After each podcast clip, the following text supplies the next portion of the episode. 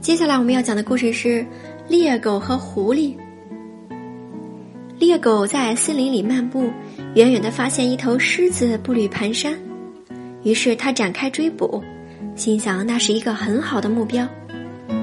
不久，狮子感觉自己正在被追捕，就突然停下来，绕着猎狗转圈圈，并发出一声大吼。猎狗立即掉头跑了。一只狐狸见猎狗逃跑，就嘲笑他说：“追捕狮子的胆小鬼，听到狮子吼了一声，就立刻吓跑了。”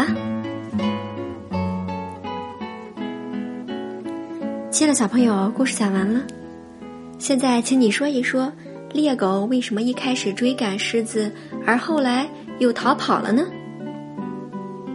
今天冰激凌阿姨讲的故事《猎狗和狐狸》就到这里了。咱们下次再见，拜拜。